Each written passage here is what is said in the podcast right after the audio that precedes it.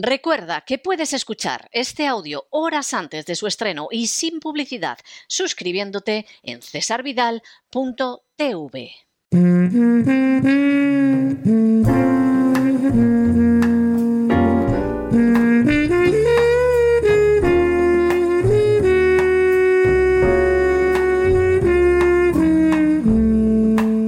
La biblioteca con Sagrario Fernández Prieto.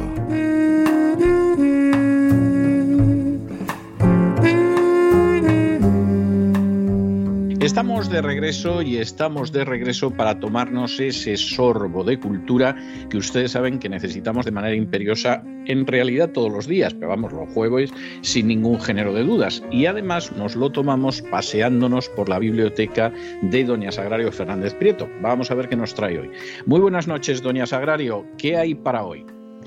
Pues para hoy, don César, vamos a darnos un paseo por la época de los reyes católicos, para encontrarnos con Antonio de Nebrija. Interesante, sí, interesante sin duda es.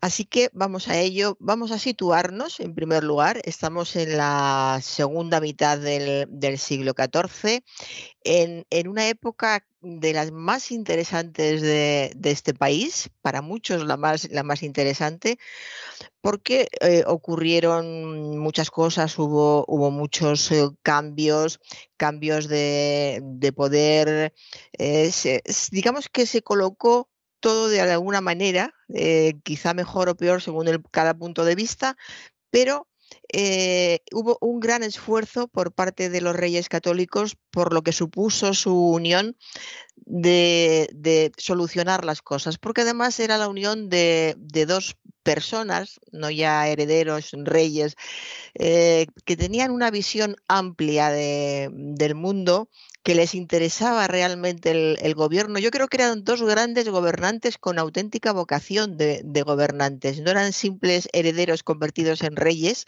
Bueno, como vocación y ambición, además. sí, sí, y ambición muchísima. Sí, sí, lo, comentaré, lo iba a comentar. Y eh, pues a, estos reyes les toca vivir en, en, una época en la que suceden fenómenos que tienen una importancia excepcional. Eh, lo cual inaugura esta nueva época que estamos ya insinuando que, empieza en esta época.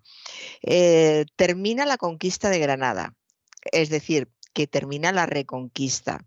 Eh, esto quiere decir, mm, todo en la vida tiene una mezcla de bueno y malo, pues bueno, lo que se hizo con la cultura musulmana, pero atención, eso ya sería desde nuestro punto de vista actual. En ese momento se acaba la reconquista, lo cual es un triunfo. En ese momento en esa época, Colón descubre América, lo que quiere decir que se abren infinitas posibilidades y recursos sin límites a la actividad de, los españoles.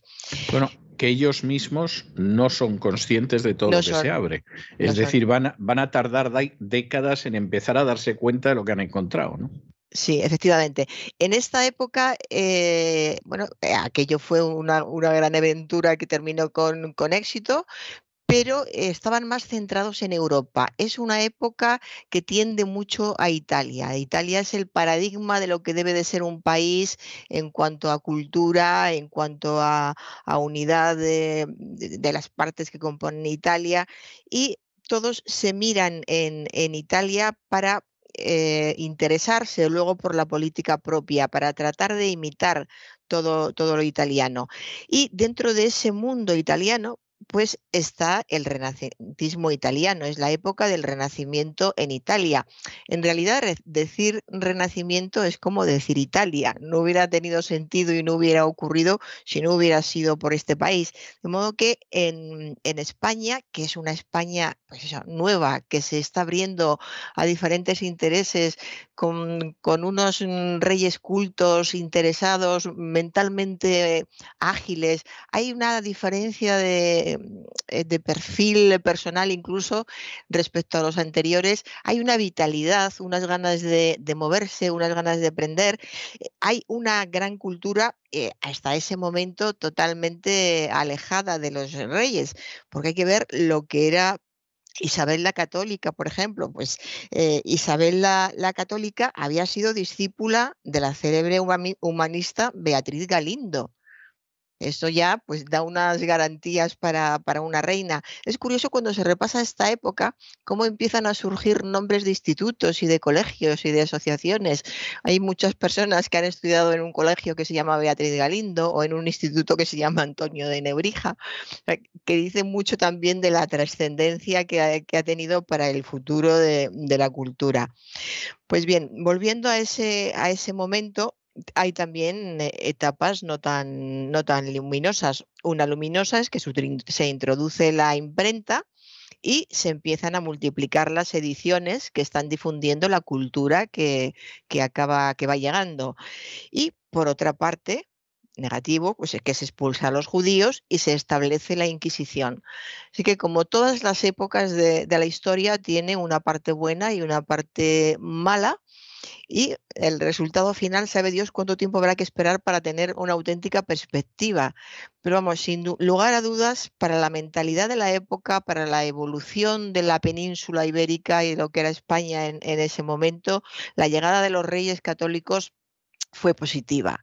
Desde el punto de vista de, América, de la América hispana, pues eh, seguramente pensarán que no y tienen sus razones, pero aquello también abrió mucho mundo a ellos mismos, también les abrió mucho mundo. A todos esos países que fueron, que fueron descubiertos, también se les abrieron muchas posibilidades. Insisto, si alguien ahora está pensando, y también tal, tal, es verdad es verdad, pero ahora estamos con los reyes católicos y, con lo que hicieron y siempre teniendo claro que cualquier aventura, sea, sea de, un país, de un imperio, de una regencia, de un reinado, siempre, siempre tiene las posibilidades de bueno y, y malo. Ningún régimen político se puede analizar viendo que todo es bueno o que todo es malo pero hay que tener en cuenta también el valor de que estamos varios siglos atrás, en, pues eso, en el siglo, en el siglo XIV.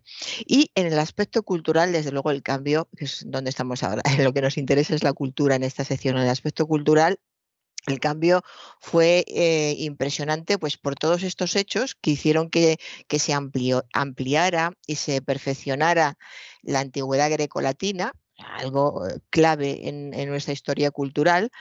Y eh, ya en, los reinados anteriores, lo hemos comentado alguna vez, había cierta curiosidad por aquella antigüedad grecolatina, pero era una especie de acercarse de forma diletante, tomar alguna, alguna cosa, pero en esta época se convierte en un auténtico saber que eh, incluye tener determinadas direcciones de, pensamiento, de intenciones políticas, o sea, que se acercan realmente con ganas de conocer lo que fue la antigüedad y no andar curioseando entre autores, poemas, eh, de esa manera más ligera en que se estaba haciendo hasta este momento. Los eh, reyes, con esta, eh, este interés que tenían por, proteger todo lo que significara la cultura italiana, eh, incentivan la llegada a España de los grandes maestros italianos. Y eh, pasamos de la época, por ejemplo, de Juan II, que era ya comentamos que ya había empezado esta, esta mirada hacia Italia, pero de una época afectada con aquellos pastores que se movían vestidos de, príncipes, pero eran pastores, o al contrario, eran príncipes y se disfrazaban de, pastores. Eh, ahora ya es mucho más, el equilibrio está, está conseguido, las nuevas direcciones humanísticas eh, se combinan muy bien con las corrientes tradicionales, se saben combinar para sacar, para que lo que surja de ellas sea realmente algo maduro, que sea una madurez clásica que es lo que consiguen. Consiguen una madurez clásica que va a ser el preludio del siglo de oro. Cuando llegamos, lleguemos al siglo de oro, tendremos que decir muchas cosas que están empezando ahora se iniciaron con el reinado de, los reyes católicos en esta época. Y de esta fusión de lo renacentista y de lo tradicional, que en el arte, por ejemplo, también fue fundamental porque el plateresco, que es un estilo arquitectónico que eh, tiene infinidad de, muestras, de manifestaciones en nuestro país, se origina en esta época, en la época de los reyes católicos. Y el plateresco es la combinación de las eh, líneas grecorromanas con la ornamentación del gótico florido. es una época de mezcla pero se logran mezclas muy equilibradas y, muy hermosas. muy peculiares, ¿eh? porque mientras que en otros países están con el Renacimiento, eh, ya eh, en España, pues no. es decir, España es un gótico que, que, no llega renacentista, que sigue siendo gótico, pero que incluso se llama plateresco porque recuerda mucho a la obra de los orfebres, ¿no? es algo primoroso en ese sentido. Sí, es verdad, y es, eh, y es único y reconocible. Cuando das con personas cultas de otros países, eh, lo pueden identificar, lo identifican simplemente como español aunque no sepan que aquí se llama, lo llamamos plateresco, es decir, que es muy nuestro de cara al, exterior. Así que mm, este, persistir de lo tradicional unido al renacentismo culto, o sea, lo más tradicional, que es lo que hemos estado viendo hasta, hasta este día, pues Juan de la Encina, eh, ese teatro tan, tan que hacían tan pintoresco, todo esto con el renacentismo más culto que viene de, que viene de, fuera, viene de Italia y que aquí toma sus características especiales. Al decir que viene de Italia no quiere decir que se vaya a copiar, es que se va a asimilar y va a resultar eh, según eh, somos en este país. El resultado depende de, de cómo se esté tratando en este país y con el carácter con el que se esté tratando. Y eso sí, ya repetimos otra vez, para distinguirnos ya para siempre del resto de, la cultura europea y sobre todo del resto de las literaturas europeas. El italianismo va a ser fundamental, fundamental y cuando veamos, por ejemplo, a Lope de Vega, vamos a darnos cuenta cómo el gran Lope de Vega, que ahí sí hay que, habría que poner con mayúsculas todo, el gran Lope de Vega no, no sería, no hubiera llegado a ser lo que fue sin esta época renacentista, sin estas influencias, sin esta etapa de, de los reyes católicos. De modo que es una etapa y muy, muy interesante. Y eh, mm, eh, voy a comentar algo porque llama mucho la atención en esta época. Isabel la Católica realmente era un personaje muy interesante y, muy peculiar. Toda esta cultura de la que estamos hablando la estimulaba ella de, de, una forma especial porque ya he dicho que fue discípula de Beatriz Galindo, pero es que con la reina estudiaban latín sus hijas y el príncipe don Juan. Esta, imagen de, la reina con sus tres hijos estudiando con Beatriz Galindo me parece una imagen preciosa y lo que me extraña es que no haya ningún cuadro. Debería haber alguna representación porque la imagen sería realmente eh, muy bonita. Y la infanta doña Juana, una de estas hijas que estudiaba latín con su madre, pues la infanta doña Juana, que iba a ser futura madre de Carlos V, lo aprendió tan bien, tan bien, que años más tarde era capaz, cuando reinaba en Flandes, de improvisar discursos en latín. ¿Eh? Doña Juana, a la que hemos conocido, sin embargo, por otros asuntos escabrosos, eh, sacados de tono, eh, que se han aprovechado. y, una cosa no quita la otra. Es decir, una persona puede estar muy desequilibrada y tocar muy bien el piano. O sea, es que. Sí, sí, pero que no se la conoce, quiero decir, en cuanto a conocerla, que no se conoce es, este, esta faceta de su personalidad. Era una mujer cultísima, capaz de improvisar discursos ya improvisar un discurso ya da, da, una altura intelectual, pero improvisarlos en latín eh, la da aún más. Y es una imagen de Isabel la Católica que no nos ha llegado en absoluto, nos han llegado imágenes eh, pintorescas, digamos. De Juana, de Juana, de Doña Juana, que no quiero poner el epíteto para no volver a calificarla, de Doña Juana, estoy hablando. Pues bien, los nobles eh, empiezan a imitar el ejemplo de los reyes, como hacían siempre, sobre todo porque se movían a su alrededor, buscaban su aprobación, su agrado para conseguir sus favores, luego empiezan a imitarlos y empiezan a atraer por su cuenta y riesgo, es decir, haciéndose cargo de todos los gastos, empiezan a atraer a los nobles a los mejores maestros del mundo. Y en esa época en España llega el gran Lucio Marineo Sículo, que luego fue un gran historiador de América, llega también eh, Pedro Mártir de Anglería. Eh, Pedro Mártir de Anglería fue eh, el historiador de América que llegó también. Eh, llegan muchísimos, muchísimos grandes hombres intelectuales, eruditos, con un gran entusiasmo en la universidad. En esa época había un entusiasmo impresionante en, las universidades españolas. Hay otra anécdota, esta época está llena de anécdotas relacionadas con la cultura, lo cual ya es, es noticia, porque anécdotas relacionadas con la cultura en general, en todas las épocas, no hay tantas. Pues había un, un profesor que se llamaba Pedro Mártir, que era un gran erudito que sabía muchísimo latín, al que admiraban todos. Y fíjese cómo le admiraban que le alzaban en hombros cuando se dirigía a la clase para, para, explicar las sátiras de Juvenal, porque por lo visto sus sátiras, su explicación de las sátiras de Juvenal era tan brillante que todo el mundo quería asistir. Así que le veían llegar y antes de que llegara le alzaban en hombros y en hombros le entraban en la clase. ¿Se imagina ese fervor por la cultura en nuestra época? Eh, sería totalmente inaudito. De modo que esta afición al latín eh, es muy grande y no se detiene, como es lógico, solamente en el aspecto filológico, sino que también eh, buscaba a través de todas esas obras de la antigüedad el espíritu de aquellas, de aquellas culturas. El ejemplo de, Roma eh, es una etapa fundamentalmente política, entonces se fijan en la antigua Roma para encauzar, para orientar las nacientes ambiciones imperiales de, la época. Sobre todo, eh, era muy importante cada vez que un país quiere ampliar sus fronteras y sus miras y crear un imperio, eh, se fija mucho el idioma porque quiere tener una lengua única para poder gobernar mejor a muchísima gente, es mejor que todos hablen la, misma lengua.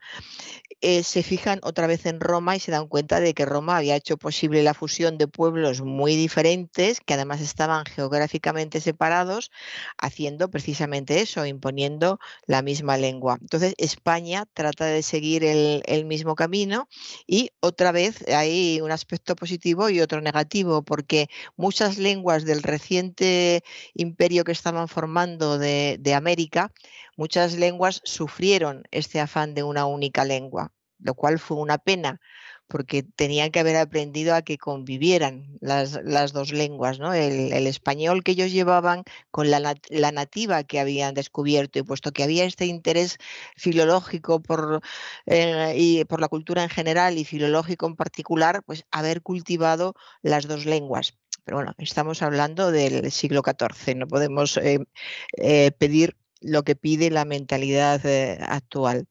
De modo que se realizan grandes esfuerzos también en este sentido de, la lengua en favor del castellano, pero el cultivo del castellano sale, sale ganando creando una serie de, mm, obras realmente interesantes. Tenemos cancioneros mm, impresionantes como el cancionero de Estúñiga, el cancionero general que se publicó en Valencia en 1511.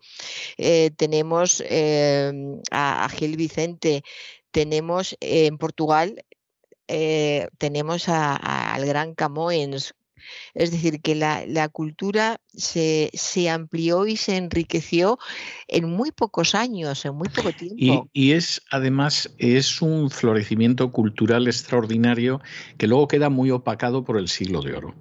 Es decir, el, el, gran problema es que habiendo personajes que son de una talla verdaderamente impresionante, como es el caso del mismo Nebrija, sin embargo, toda esa generación eh, queda muy opacada por el siglo de oro, muchísimo, muchísimo. Es que, claro, es verdad que la gente que acaba llegando ya más tarde, eh, sea un López, sea un Cervantes, etcétera, pues claro, opaca todo lo opacable. Pero, pero es una pena porque efectivamente Ahí hay todo un periodo extraordinario al que, por cierto, esa gente del siglo de oro sí le rindió homenaje. Es decir, la forma en que, por ejemplo, ven a un Garcilaso es de una admiración tremenda, eh, que a nosotros nos extraña un poco, porque Garcilaso nos resulta como poeta pues muchísimo más distante que un Lope de Vega o un Quevedo, esa es la, realidad, ¿no? Pero, pero lo cierto es que ahí hay toda una época que es absolutamente extraordinaria y que queda muy oscurecida por lo que vino después, que era, era brillantísimo. y, a veces sucede. inmenso, sí, sí, es verdad. Pues fíjese otro detalle, en, esta época y en esos tiempos, eh, bajo la dirección de un fraile que se llamaba Pedro de Alcalá, se publicó en 1505 el primer diccionario hispano-árabe por una parte, pues se les abrieron las, se les abrió las puertas, pero estaba claro que muchos se quedaron y, se dieron cuenta de que era importante que, hubiera un diccionario de, de, de este tipo, lo cual quiere decir que admitían la presencia y el valor de la cultura árabe al, claro, eso era, indudable. Vamos a ver, claro. Eh, los musulmanes podían ser enemigos, o sea, eso era una cosa y batirse en el campo de batalla y a veces batirse con notable caballerosidad. ¿eh? Igual que se podría llegar a situaciones terribles por unos y por otros, de, despiadadas, al mismo tiempo hay muchos ejemplos, y eso aparece, por ejemplo, en las crónicas de la Guerra de Granada, donde había una exhibición de caballerosidad por las dos partes que, ahora mismo te deja absolutamente sorprendido después de, que ha llegado la guerra moderna. Y eso es así. Pero junto con eso estaba la idea de, de una cultura que se consideraba una cultura pues digna de admirar y de la que tomar mucho. Es decir, una de las grandes críticas que se le hace a Pedro I, a Pedro el Cruel, era que era un personaje al que le encantaba la cultura árabe. Y entonces esto no, no, terminaba de estar bien visto. Entre que le caían bien los judíos y que luego la cultura árabe le gustaba, porque le parecía que era más refinada que la cultura de Castilla, lo cual seguramente era cierto, pues eh, evidentemente era un personaje al que era muy fácil atacar. ¿no? Mientras que Enrique de Trastámara, que la cultura árabe le importaba un pimiento y que además era un antisemita o por convicción o por, o por eh, si no por convicción, por conveniencia, pues evidentemente era mejor visto, ¿no? Pero es verdad, o sea, hay una, vamos a ver, hay eh, solamente en el aspecto filológico, hay una cantidad de aportes del árabe al español que es impresionante. Lo que pasa que muchos se han ido perdiendo con el paso de los años. Yo recuerdo que cuando yo escribí la trilogía de la ciudad del azahar, donde utilicé por supuesto, solo el español, pero utilizaba preferentemente términos españoles de origen árabe, tuve que colocar un glosario al final del libro porque todavía había gente que sabía lo que era una alcoba, pero no sabían lo que era un albeitar, por ejemplo que para aquellos que se lo estén preguntando es un veterinario. Pero, pero el punto al que voy es que la manera en que queda impregnado el, español, que además se convierte en español y en lengua imperial precisamente con Nebrija, la forma en que queda impregnado, por ejemplo, por el árabe, pues bueno, es, es, seguramente es la lengua que más ha influido en el español, salvo el latín de la que nace el español, lógicamente. Sí. Y es así, y, había un enorme interés. Claro, este diccionario, que fíjese, es de 1505, hispano-árabe, indica que había interés en leer o en traducir de una lengua a otra, porque si no este diccionario no hubiera tenido sentido. O sea que es la muestra de que realmente esas dos lenguas se trasladaban la una a, la otra. De modo que el, cambio, como decíamos al, principio, era, era, fundamental. Y ya en, este, en este ambiente, en este entorno, eh, con este idioma común que que es el latín, que es el castellano que, procede del, latín. Los reyes encuentran un colaborador maravilloso y muy eficaz, que es Helio Antonio de Nebrija. Antonio de, Nebrija, pues que él conoce normalmente, sin el Helio, Antonio de Nebrija eh, es la figura cumbre del humanismo español en la época de los reyes católicos. Y a él debemos eh, ya de entrada debemos la, introducción de la filología como ciencia en nuestra patria. O sea que estamos en, este siglo, en el 14, entre el 14 y el 15, todavía no hemos llegado al 15, y ya se sientan las bases de lo que es la, ciencia filológica en, este país, gracias a Antonio de, mm, Antonio de Nebrija, que es una figura impresionante. Nació en Sevilla, lo más seguro es que fuera en 1444, estudió cinco años en, en Salamanca y cuando tenía 19, como se daba cuenta de que allí mm, se daba poca importancia al bien decir, que era lo que a él le interesaba mucho, y como además quería aprender a fondo latín y también griego, pues se fue a Italia, como ya hemos visto desde, desde hace unos días en estos jueves eh, clásicos vemos que muchos iban y venían de, Italia a España. Entonces se va a Italia, allí vivió durante 10 años estudiando diversas disciplinas en Roma, en Padua, en Pisa, en Florencia, pero sobre todo estudiando filología clásica. A su regreso estuvo tres años al servicio de un, nombre, de, un noble, que era algo muy peculiar en la época, muy muy habitual en la época. El noble era don Alfonso de, Fonseca, un arzobispo de Sevilla. Después se marchó a Salamanca. Siempre hay continuas idas y venidas a Salamanca en, estos siglos. Y en esta universidad fue donde enseñó durante 10 años gramática y retórica, mucho antes de que vinieran a enseñarla desde Italia otros, otros autores también muy importantes y muy influyentes, como Lucio Marineo Sículo, que ya le he citado antes, o Pedro Mártir de Anglería, pero ya antes Nebrija había estado dando clase de filología clásica en, en Salamanca.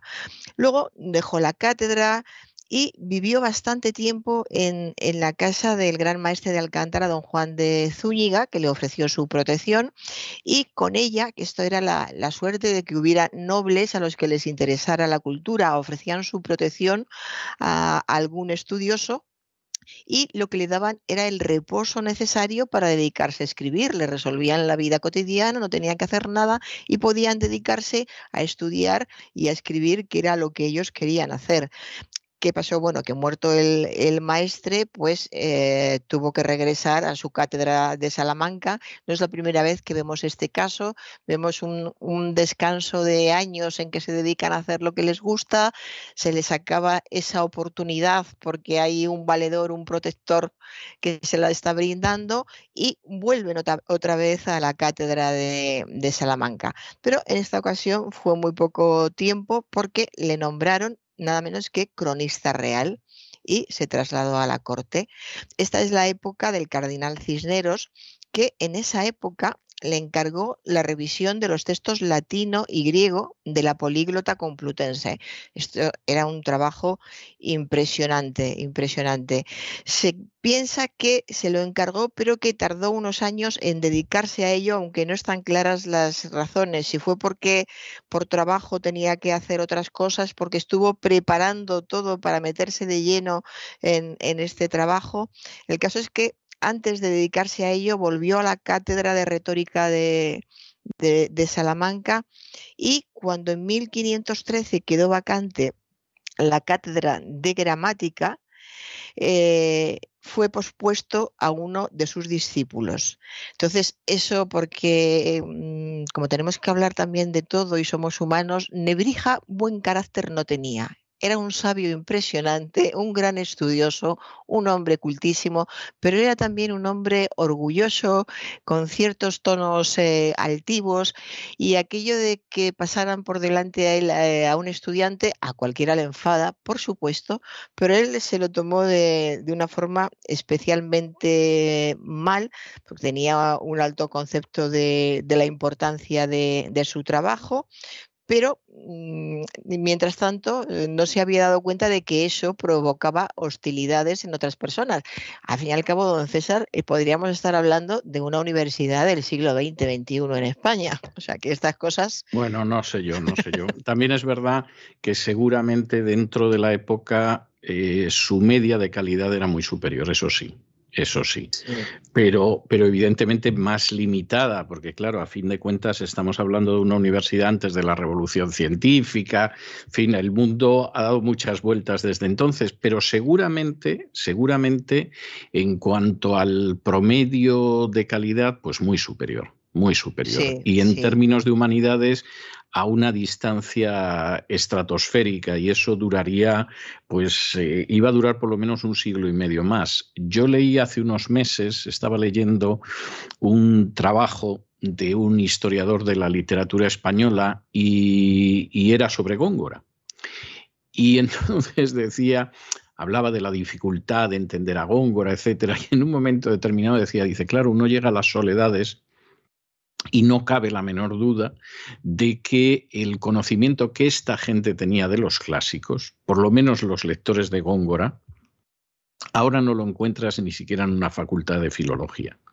Y es verdad, es verdad. Entonces, es verdad que seguramente su abanico de materias, de disciplinas, pues era mucho más limitado, no cabe la menor duda, pero también en determinadas áreas, bueno, estaban a, un nivel que nosotros tenemos que echar mano de un telescopio para atisbarlo. Sí, sí, así es. Pues el caso es que aquella zancadilla que le, pusieron en la universidad, eh, eh, poniendo delante de él a un, a un, estudiante, pues él se ofendió mucho y se fue, se fue de Salamanca. Y Cisneros, que sí sabía perfectamente lo, que valía y que aquello había sido una injusticia, lo llamó a la cátedra de retórica de la Universidad de Alcalá. Y en esta, en esta cátedra de retórica fue donde pasó los últimos años de su vida hasta que murió en, Alcalá en 1522, exactamente el 2 de julio de 1522.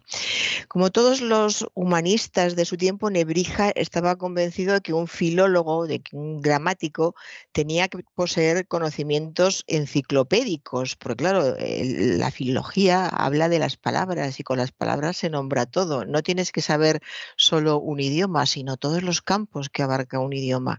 De modo que los, los conocimientos son inmensos. Y eh, él aspiraba a formarse una visión completa del universo, de modo que trabajó, trabajó en materias, pero muy diferentes. Eh, trabajó en teología, en derecho, en ciencias naturales, en cosmografía, en geodesia, en, materias que entonces eran muy, muy escogidas. Y escribió muchas, no solo la gramática, ha pasado a la historia por la gramática, pero escribió muchas obras y muy, muy notables. Escribió Quinquagenae sobre filología bíblica, escribió el Lexicon Juris sobre, en concreto, el Lexicon Juris Civilis sobre derecho, las antigüedades de España sobre arqueología, porque Nebrija fue el primero en muchas cosas y también fue el primero que exploró las ruinas romanas de Mérida que era un hombre que no paraba.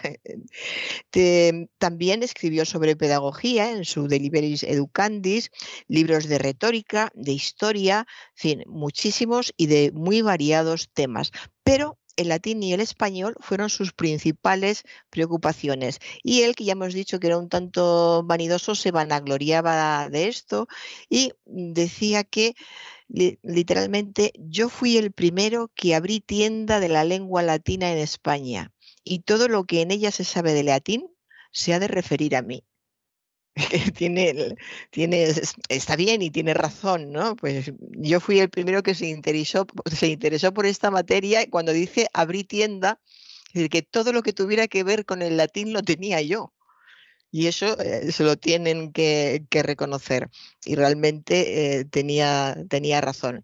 Y luego decía también que nunca había dejado de, pensar de qué forma eh, se podía desbaratar aquella barbarie que había en, algunas partes de España y, y, que se había ensanchado y derramado y había, era consciente de que había llegado una época en que si mirabas alrededor había muchas posibilidades eh, estaban despegando, aunque no utilizaran esta expresión entonces, pero se daba cuenta de la barbarie de la que estaban saliendo. No habían salido del todo todavía. Convivían con estas personas cultísimas, convivían personas que apenas sabían dominar el castellano, si no era para lo inmediatamente necesario en, lo cotidiano. De modo que cuando llega por fin su, primero su ortografía eh, castellana, que fue como empezó, porque dijo que los griegos empezaron eh, escribiendo tratados de ortografía porque lo primero que hay que hacer es saber escribir bien las palabras. Solo si conoces bien eh, de qué tratan, sabes escribirlas bien porque sabes de qué están compuestas. Y eso nos lo enseñaron los griegos. De modo que su primer tratado práctico interesante fue el de ortografía castellana. Fíjese cómo seguimos ahora, qué ortografía tenemos o tienen eh, algunas personas y gentes jóvenes en nuestro país. Ya no hay que tenerla según los nuevos planes de estudios, o sea que no le pida usted peras al olmo, que, que no. Que, donde no hay, no hay. Exactamente. Pues bien, su arte de la lengua castellana es la primera gramática sobre una lengua vulgar. O sea que si alguna vez estamos, pues qué sé yo, en, Flandes, en Bruselas, por ejemplo, y alguien dice algo sobre los españoles, que suele pasar todavía a estas alturas, pues le podemos decir, eh, la primera eh, historia de la lengua, de una lengua romance, la tenemos nosotros. ¿Y vosotros qué hacíais entonces? No creo que llegue a pasar, pero entre cerveza y cerveza suelen pasar cosas raras. En fin, eh, estábamos en una época realmente maravillosa. Toda, toda Europa nos miraba, eh, había mucho interés por el, cambio tan fuerte que estaba sucediendo en, Europa. Eh, nos seguían de cerca. Es una época en la que también, yo, bueno, yo creo que espías ha habido siempre, ¿no? Ya desde los romanos, pues espiaban unos a otros y, en fin, el espionaje es algo de toda la vida pero eh, interesaba mucho cuál iba a ser la, evolución de esos nuevos reyes católicos que habían llegado con tanto ímpetu, que estaban embarcándose en tareas tan descomunales como fue lo de, lo de América que, eran listos, además de, su inteligencia, de su interés por la cultura, eran listos, sabían eh, sacar lo que les interesaba, de quien les interesaba, dejar aparte en determinadas ocasiones, eh, si había que dejar aparte el tema religioso porque era más interesante conseguir otra cosa, se dejaba aparte. No quiere decir que renunciaran, es que se centraban en lo que tenían que hacer.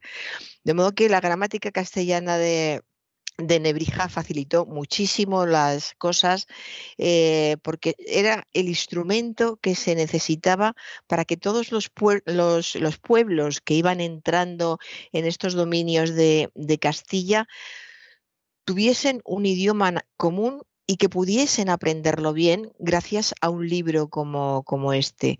Nebrija terminó su gramática en 1492 Fíjese qué año, es que 1492 es para recordarlo siempre.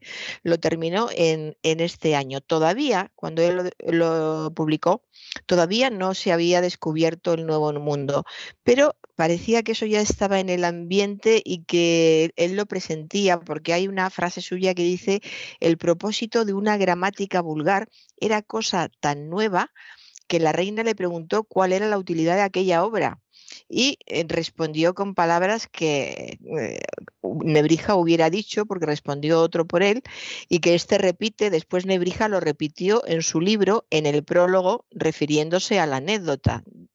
Cuenta Nebrija, el tercer provecho de este mi trabajo puede ser aquel que cuando en Salamanca di la muestra de aquesta obra a vuestra real majestad, y me preguntó para qué podía aprovechar, el muy reverendo padre obispo de Ávila me arrebató la respuesta y respondiendo por mí dijo, que después que vuestra Alteza metiese debajo de su yugo muchos pueblos bárbaros y naciones de peregrinas lenguas, y con el vencimiento aquellos tendrían necesidad de recibir las leyes que el vencedor pone al vencido, y con ellas nuestra lengua, entonces, por este mi arte, podrían venir en el conocimiento de ella, como ahora nosotros dependemos el arte de la gramática latina por depender al latín.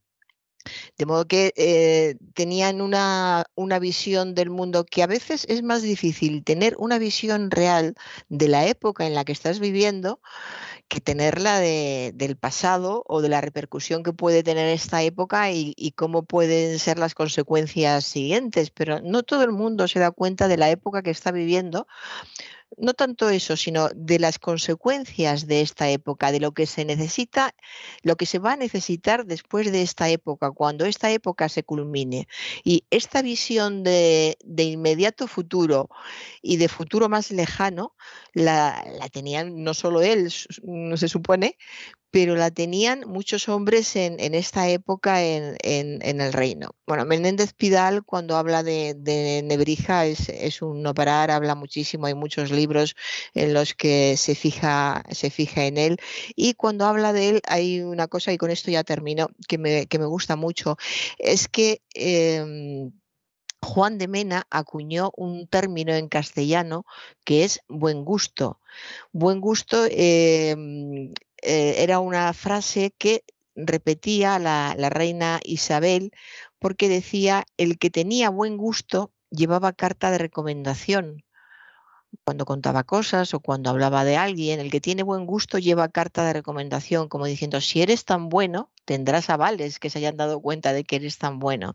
Y este buen gusto de, de la reina se incluye en, eh, este libro de, Nebrija y parece que cierra con, engloba muy bien todo lo que significaba aquella época, todo lo que interesaba en ese momento. Este buen gusto quiere decir que se sabe atinar, que se sabe hacer bien en el decir, atinar en el decir, fíjese la de cosas que se han perdido y se han hecho mal por no saber expresar bien lo, lo que se quiere. Y un buen decir siempre se conjuga, se combina con los modales más agradables, con lo que es más grato para, para, para paladear dice lo que es más grato para el dulzor y el grato paladeo que deja de sí. Es una, una llamada al vivir de forma educada, agradable, serena, culta en esta época. esto me parece una, una maravilla y pensar que nosotros somos un producto de esto y algo confío en que nos habrá quedado, don César. Bueno, confiemos en que haya quedado algo, aunque yo no creo que esto se transmita de manera genética, ¿eh? se lo digo, se lo digo sinceramente. Yo me temo que esto al final exige codos, como decía un profesor que yo tuve de una lengua extraña, y decía que al final todas estas cosas exigían codos. Pero bueno, eh, si no ha quedado, siempre se puede recuperar. ¿Eh? O sea que la cuestión es tener voluntad. Bueno, doña Sagrario, yo le voy a dejar hoy un tema muy especial de Luis de Narváez, que es contemporáneo de Nebrija, que son las siete diferencias sobre Guárdame las vacas, que es un tema muy bonito, se lo voy a dejar y ya me despido de usted hasta después de las vacaciones de Semana Santa, porque esta semana nos vamos y nos vamos de vacaciones el viernes, claro, y ya nos volveremos a en dos semanas. De modo que que descanse usted y que lo pase muy bien durante estos días de asueto y que nos siga teniendo, nos siga usted trayendo muchas cosas, libros y lo que no son libros cuando nos volvamos a encontrar. Muchas gracias, don César. Mis mejores deseos para usted también. Y con esta música maravillosa de inicio del siglo XVI, hemos llegado al final de nuestra singladura de hoy del programa La Voz. Esperamos que lo hayan pasado bien, que se hayan entretenido, que incluso hayan aprendido una o dos cosillas útiles y los emplazamos para mañana, Dios mediante, en el mismo lugar y a la misma hora. Y como siempre, nos despedimos con una despedida sureña. God bless you. Que Dios los bendiga. El programa La Voz es una producción de Artorias Incorporated y al amparo del derecho a la libertad de expresión no se hace responsable de las opiniones vertidas en el curso del mismo.